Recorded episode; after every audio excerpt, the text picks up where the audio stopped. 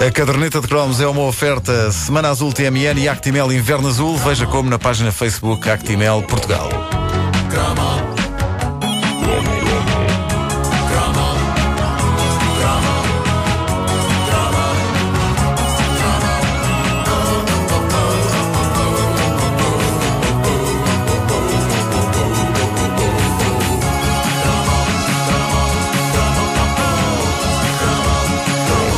Excepcionalmente, eu hoje vou, vou eh, chamar a esta caderneta de cromos eh, pacote de lenço.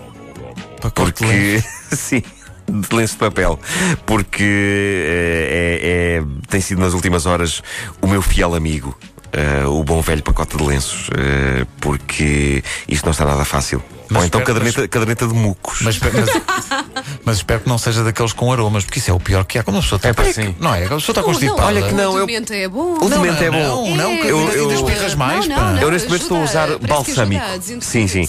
Eh, lenços balsâmicos. Não, não, não, é mas isso? ainda faz É espirrar uma, mais. é uma coisa muito. É, é muito efeminado, não é? Ah, tenho lenços balsâmicos. Bom, ah, mas, é, mas tem estado a ajudar. Mas ah, estou bastante constipado. As bolas de sabão sempre foram um dos mais espetaculares clássicos da infância e é interessante como continuam a ser. É verdade. Eu não sei quem foi o tipo que descobriu isto, mas a família dele deveria, neste momento, ser a mais rica e poderosa do planeta. Porque é, é interessante como as bolas de sabão entram naquela categoria restrita das coisas que não mudaram desde a nossa infância até hoje. Um dos maiores best-sellers infantis continua a ser a clássica embalagem cilíndrica, como já era na nossa altura, com detergente dentro e com uma tampa com uma argola de plástico atarrachada, para onde se sopra e de onde saem as fascinantes bolhas. Não só isso, como parece que, ainda hoje, em muitos casos, a tampa continua a ter o mesmo joguinho ridículo em que temos que introduzir duas esferas prateadas Nos buraquinhos. em buracos que geralmente estão na zona dos olhos de uma personagem. Exatamente. Não é? Eh, é isso. É claramente um daqueles casos vencedores em que mais vale não mexer porque resulta sempre. É verdade que. Na sua essência, dar detergente a uma criança para ela brincar não é das ideias mais ajuizadas, mas eu lembro-me de nunca ter tido grande vontade de beber aquele líquido, mesmo que me tenha passado pela cabeça que, se o bebesse e depois libertasse um singelo arroto, poderiam sair da minha boca bolas de sabão. Mas eh, felizmente não consta que alguma vez eu tenha experimentado isto. Acho que mais depressa me deixaria seduzir pelos encantos gourmet dos shampoos da marca Foz, com os seus aromas altamente comestíveis de maçãs verdes e ovo. Ah, as- ovo, os- o de era. maçãs verdes era super. Era muito eh, bom, era, era, era. Ai, o de ovo, que era mesmo amarelinho, não era? Era, era, bom, era, era. bom. O de maçãs verdes eu cheguei a pensar, e se eu regasse o, geladinho com isto? Isso uma calda, não? Ok. As bolas de sabão ah, são então um clássico da linhagem Não Mexe que estavam assim, se bem que na nossa infância alguém se lembrou de elevar o conceito de bolas de sabão a todo um outro nível, com um brinquedo extraordinário que esteve na moda no início dos anos 80 e que, graças aos nossos ouvintes, na página Facebook da Caderneta de Cromos, eu pude rever. Infelizmente não faço ideia onde está o meu. Eu não sei se vocês tiveram isto, mas eu falo de uma invenção de sonho chamada bola viva. Pelo, pelo nome, se calhar vocês não vão lá, mas eh, eh, o Bola Viva andava muito perto de ser a invenção do século para nós naquela altura. E creio que, como não podia deixar de ser com as invenções do século, todos nós ficámos a saber da existência do Bola Viva através de um apelativo anúncio de televisão. Quando eh, este aparelho saiu, eu teria uns 11 ou 12 anos, ou seja, já, já era demasiado crescido para me fascinar com bolas de sabão, que é uma coisa que atinge o seu auge de interesse quando uma pessoa tem para aí 3 ou 4 anos de idade. Mas o Bola Viva era uma sofisticada proposta que elevava a faixa etária do interesse pela bola de sabão. Tínhamos então uma maquineta de plástico que vinha dentro de uma caixa de cartão, ornamentada com as típicas palavras publicitárias exageradíssimas, como só os bons velhos brinquedos dos anos 80 sabiam ter. Na caixa, dentro de uma estrelinha, vinham as palavras Um Mundo de Fantasia. Ah, não, não. O mundo de fantasia era a Disneylandia ou a Rua Sésamo.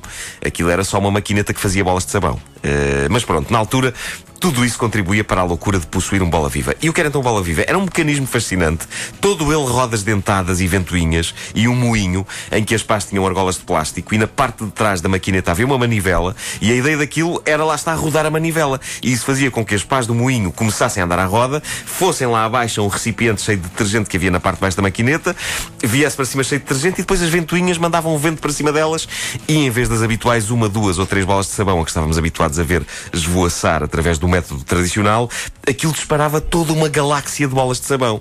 Era avassalador. Eu não sei se vocês tiveram isto. Quer-me parecer, quer parecer que isso estava à venda só em Benfica, não? Não, há mais pessoas que têm esta Não, memória. eu não tive isso, mas eu quero ter hoje. hoje É eu lindo. É o tipo de coisa que nós podíamos ostentar com orgulho numa varanda, até porque as mães e as avós não viam com bons olhos que usássemos esta maquineta dentro de casa. Não se percebe. Uh, eu penso que a primeira vez na minha vida que limpei o soalho a sério que nem gente grande, foi depois de usar o bola viva na cozinha da minha avó. Felizmente fui rápido o suficiente para apagar uh, todas as provas antes que alguém chegasse, mas a verdade é que a tempestade de bolas de sabão foi de tais dimensões que, em segundos, eu constatei que chão, mesas e até o guisado que fervia numa panela, no fogão, estavam cobertos por uma espessa película de detergente. Isso e não é eu bom.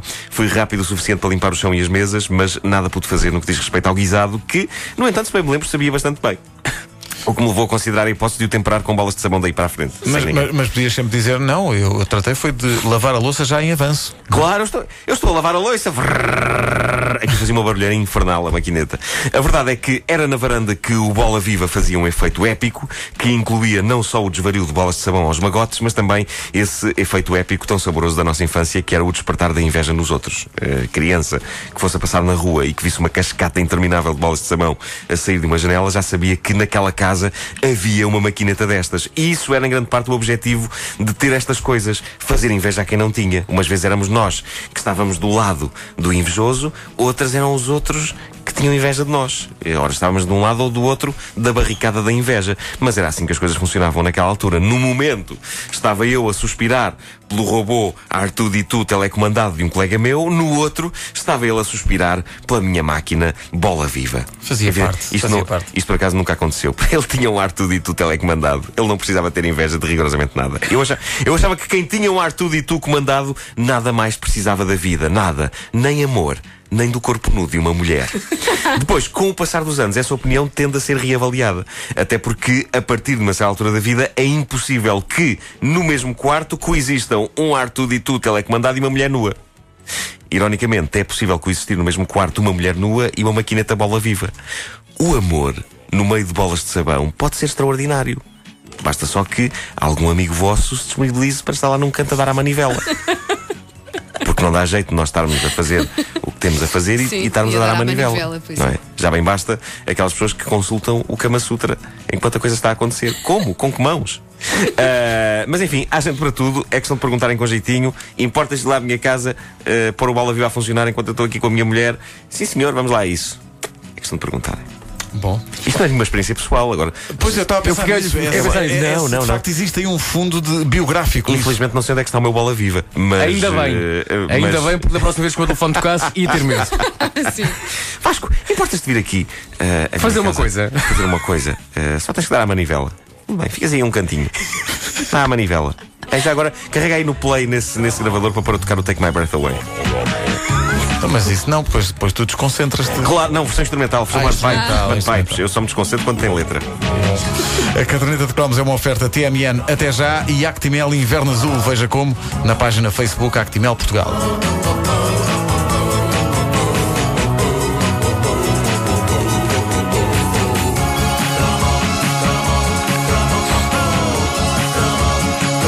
Amanhã a Rádio Comercial faz anos, a partir das 10 da manhã, a não perder a edição especial do Barulho das Luzes com a Catarina Miranda e na segunda-feira as manhãs da Comercial serão inteiramente dedicadas ao aniversário da sua rádio. Rádio Comercial, 32 anos. Bom dia, Rádio Comercial, muitos parabéns, agradeço a todos o dia inteiro que me proporcionam. Uh, gosto imenso de vocês, dá um beijinho para todos, obrigada. Olá, nós somos Anabela,